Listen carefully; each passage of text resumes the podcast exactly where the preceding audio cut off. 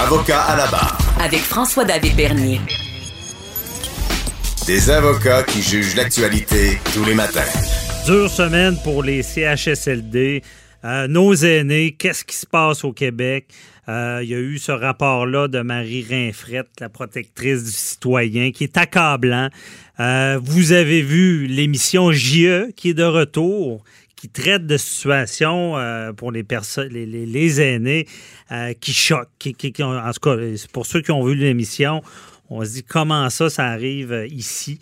Et on voulait en savoir plus avec l'animatrice Marie-Christine Bergeron, que tout le monde connaît. Bonjour.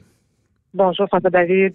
Merci d'être avec nous. Donc, euh, c'est toute qu'une émission. Euh, euh, pas évident, hein? Non, non, c'est ah, saisissant. Euh, moi, je, je, prends l'extrait de, de, la partie où est-ce que cette, cette femme-là qui, qui est à l'hôpital, qui semble bien aller, parce que si j'ai bien compris, sa fille a mis une caméra, puis regarde son évolution. Raconte-nous ça un peu, comment ça s'est passé.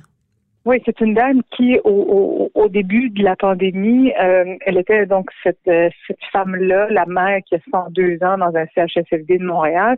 Elle a décidé donc d'installer une caméra de surveillance pour suivre donc euh, les traitements de sa mère, parce qu'évidemment, les gens ne pouvaient plus rendre visite. Vous savez ce qui s'est passé, là, mm rendre visite. Donc, elle a installé la, la caméra. Cette dame-là fonctionnait très bien. bon, évidemment, elle avait 102 ans. On s'entend que, que on a des problèmes de santé à 102 ans, mais euh, donc, elle n'a pas eu, en tout cas au fil des jours, sa fille voyait son état dépérir. Et tu sais, es impuissant, tu vois ça, tu dis non, mais il faut qu'on l'aide, il faut qu'on, hmm. donc, malgré les plaintes, malgré cette dame-là, euh, de, de jour en jour, euh, est devenue déshydratée, euh, elle n'avait pas les soins nécessaires parce que le personnel était débordé. Cette femme-là n'est même pas morte de la COVID.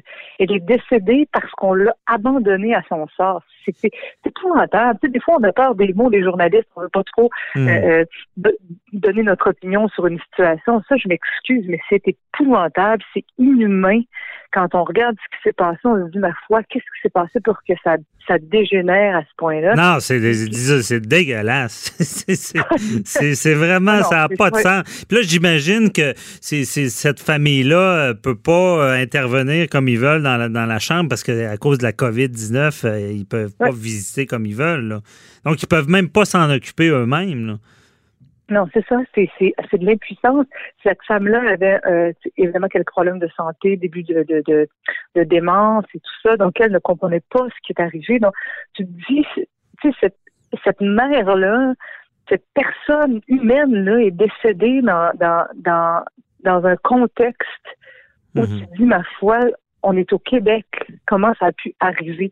Puis tu sais, quand on entend des, des, des, tu sais, euh, euh, je sais pas si tu te rappelles, François David, euh, mais euh, Denis avait déjà fait un reportage, justement à la fin de la saison, en mars, on l'avait rediffusé sur l'état de la situation dans les CHSLD. On parlait du manque de personnel, du manque de mhm. soins on en a parlé souvent.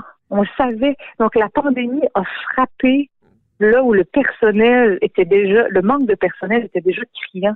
Donc, c'est comme si la porte était ouverte à cette tragédie. Ben, je pense que c'était, c'est comme quelqu'un qui a de quoi, une verne mm-hmm. qui, qui est latente de péter, là.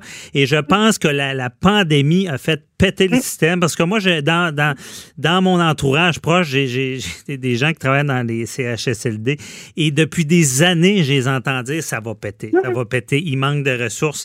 Mais euh, je sais pas, toi, tu as, vu en faisant ce reportage-là qui est choc, euh, comment tu vois ça? Euh, je veux dire, au Québec, on est là, on dit qu'une société, on l'évalue à comment qu'elle prend mm-hmm. soin de ses jeunes et ses aînés, mais ça va pas bien. C'est quoi, on repart à zéro? On est dans un système où est-ce que les infirmières gagnent des notes, puis les spécialistes gagnent euh, quasiment des millions. Les, les préposés, on en manque, on a de la misère à payer. Il est où le problème? Puis on repart à zéro? Mais les, mais les, conditions de travail, François David, quand on, dit, quand on entend leur salaire, on se dit, mais ma foi, ils sont. Tu sais, ça fait des années qu'on le dit. Ça fait, ça fait 20 ans que je suis à TVA, ça fait 20 ans qu'on en parle de cette problématique-là. Non, mais c'est vrai. Tu sais, ça va. Tu sais, ça, ça, ça, ça prend une situation où il y a 4700 morts pour que quelqu'un se réveille et dise bon, ben, il faudrait peut-être euh, donner un meilleur salaire aux proposés bénéficiaires. Oui, puis encore là, euh, mais un meilleur salaire, je sais pas si tu as suivi ça.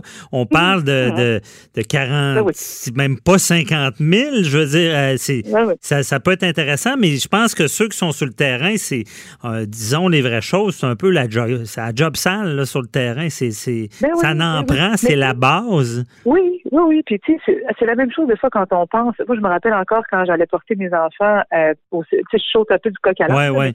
Quand j'allais porter mes enfants au CPE, puis, tu sais, que je voyais que l'éducatrice qui s'occupe, euh, tu sais, de, de, de 12 enfants, là, de, des tout petits, l'hiver, c'est c'est de la mhm. job, ils, sont, ils, ont, ils ont des rôles importants, puis c'est pas des personnes qui sont énormément taillées. Donc, ceux qui s'occupent des petits, ceux qui s'occupent des vieux, des personnes vulnérables. Ben oui. Dans notre société, les enfants, les personnes âgées, qu'est-ce qui est plus vulnérable? Tu sais, à un moment donné, je me dis, est-ce qu'en tant que société, on, combien d'années on va accepter ça? Ben, euh, on, on, en a besoin, c'est clair, mais on fait rien pour les attirer dans cette profession-là. On, je trouve qu'on gratifie pas ça. Puis comme je dis, il y a comme une hiérarchie tellement forte dans les hôpitaux, dans les CHSLD, c'est sûr que c'est moins parce qu'il y a les préposés, il y a souvent des infirmières en chef, mais je trouve qu'on n'amène pas les gens à, gratifier puis à entrer dans la profession. Là sais, parce que je trouve un petit peu aussi épouvantable. Tu sais, exemple, quand on fait une émission, quand on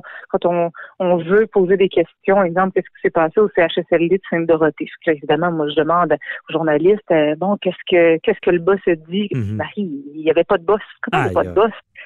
moi, je trouve ça, parce que nous autres, quand on est journaliste, on veut aller poser des questions à ceux qui étaient responsables. sais, On appelle ça en bon français faire un aller voir la personne avec la caméra sur l'épaule, faire du, du bon vieux JE. Le bon, qu'est-ce qui s'est passé? On veut des réponses. Mais non, on ne peut même pas le faire.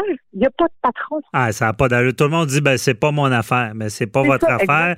Il y a des gens qui sont maltraités. Puis je veux, puis moi, ça me frappe aussi parce que là, imagine, on est à la base, on parle de soins, euh, de, de, de, mm. personnes déshydratées, de, de, de, soins qu'on dit le physique d'abord. Ça, c'est sans compter les gens qui sont seuls. Je veux dire, le travail d'un préposé aussi, c'est où est l'humanité? On, les prend à la chaîne parce qu'on n'a pas de budget, on est, on est dans le jus, puis on les traite ben comme des animaux.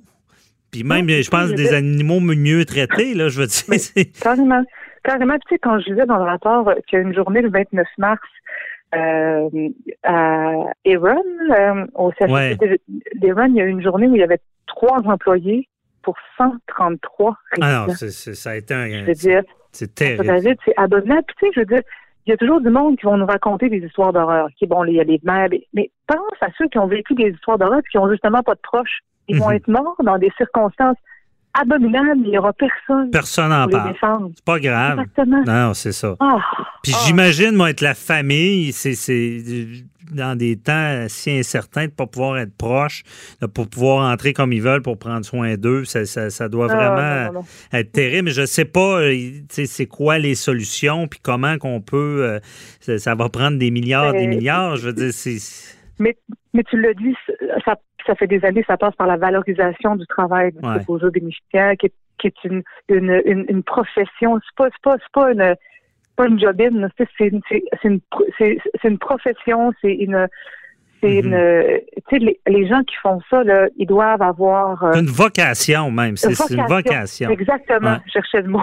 c'est vraiment, oui, c'est une vocation parce que pas tout le monde qui peut faire ça. Ça prend de la patience, ça prend, euh, euh, ça prend tellement de qualité pour s'occuper. Tu sais, puis j'imagine eux autres déjà quand, déjà ils étaient à bout de souffle quand la pandémie est arrivée, parce que tu sais, tu travailles, ils font des heures supplémentaires, ils sont mhm. fatigués, il n'y a pas de dents, et puis là, boum, arrive ça.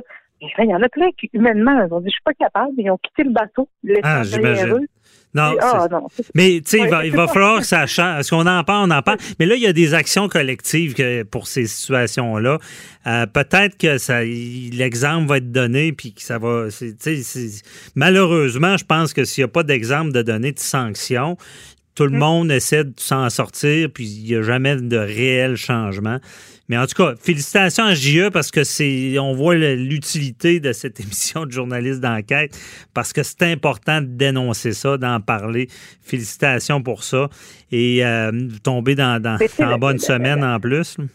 Mais tu sais, je, pense que, la, évidemment, nous, notre saison, en tout cas notre début de saison est vraiment euh, teinté par ce qui se passe dans l'actualité depuis parce que bon, notre saison a été écourtée en, mars en raison de la pandémie. Mes collègues sont allés sur le terrain couvrir ce qui se passait au front, couvrir ce qui se passait euh, au quotidien. Mm-hmm. Mais tu sais, le, le, ce qui s'en vient également est, est teinté par la pandémie. Notre, notre, notre notre prochaine émission, c'est euh, concernant le désinfectant à main. Tu, sais, tu, m'aurais dit un an, Marie, tu vas faire une enquête sur le désinfectant à main. Tu sais, j'aurais dit franchement, qu'est-ce que c'est ça? ah c'est ça. Il y a, il y a des, des, nouvelles choses, puis des désinfectants à main, effectivement, il doit, il doit y avoir de la fraude, puis toutes sortes d'affaires dans ce domaine-là. Oh mon Dieu. bon, ben, tu vas voir à mon émission, il y a des gens qui auraient souhaité que je sois beaucoup plus loin qu'à deux mètres. Ah ouais, OK. aïe aïe. Mais euh, on va on va suivre ça certain parce que là vous êtes dans une nouvelle saison, saison vous devez vous adapter.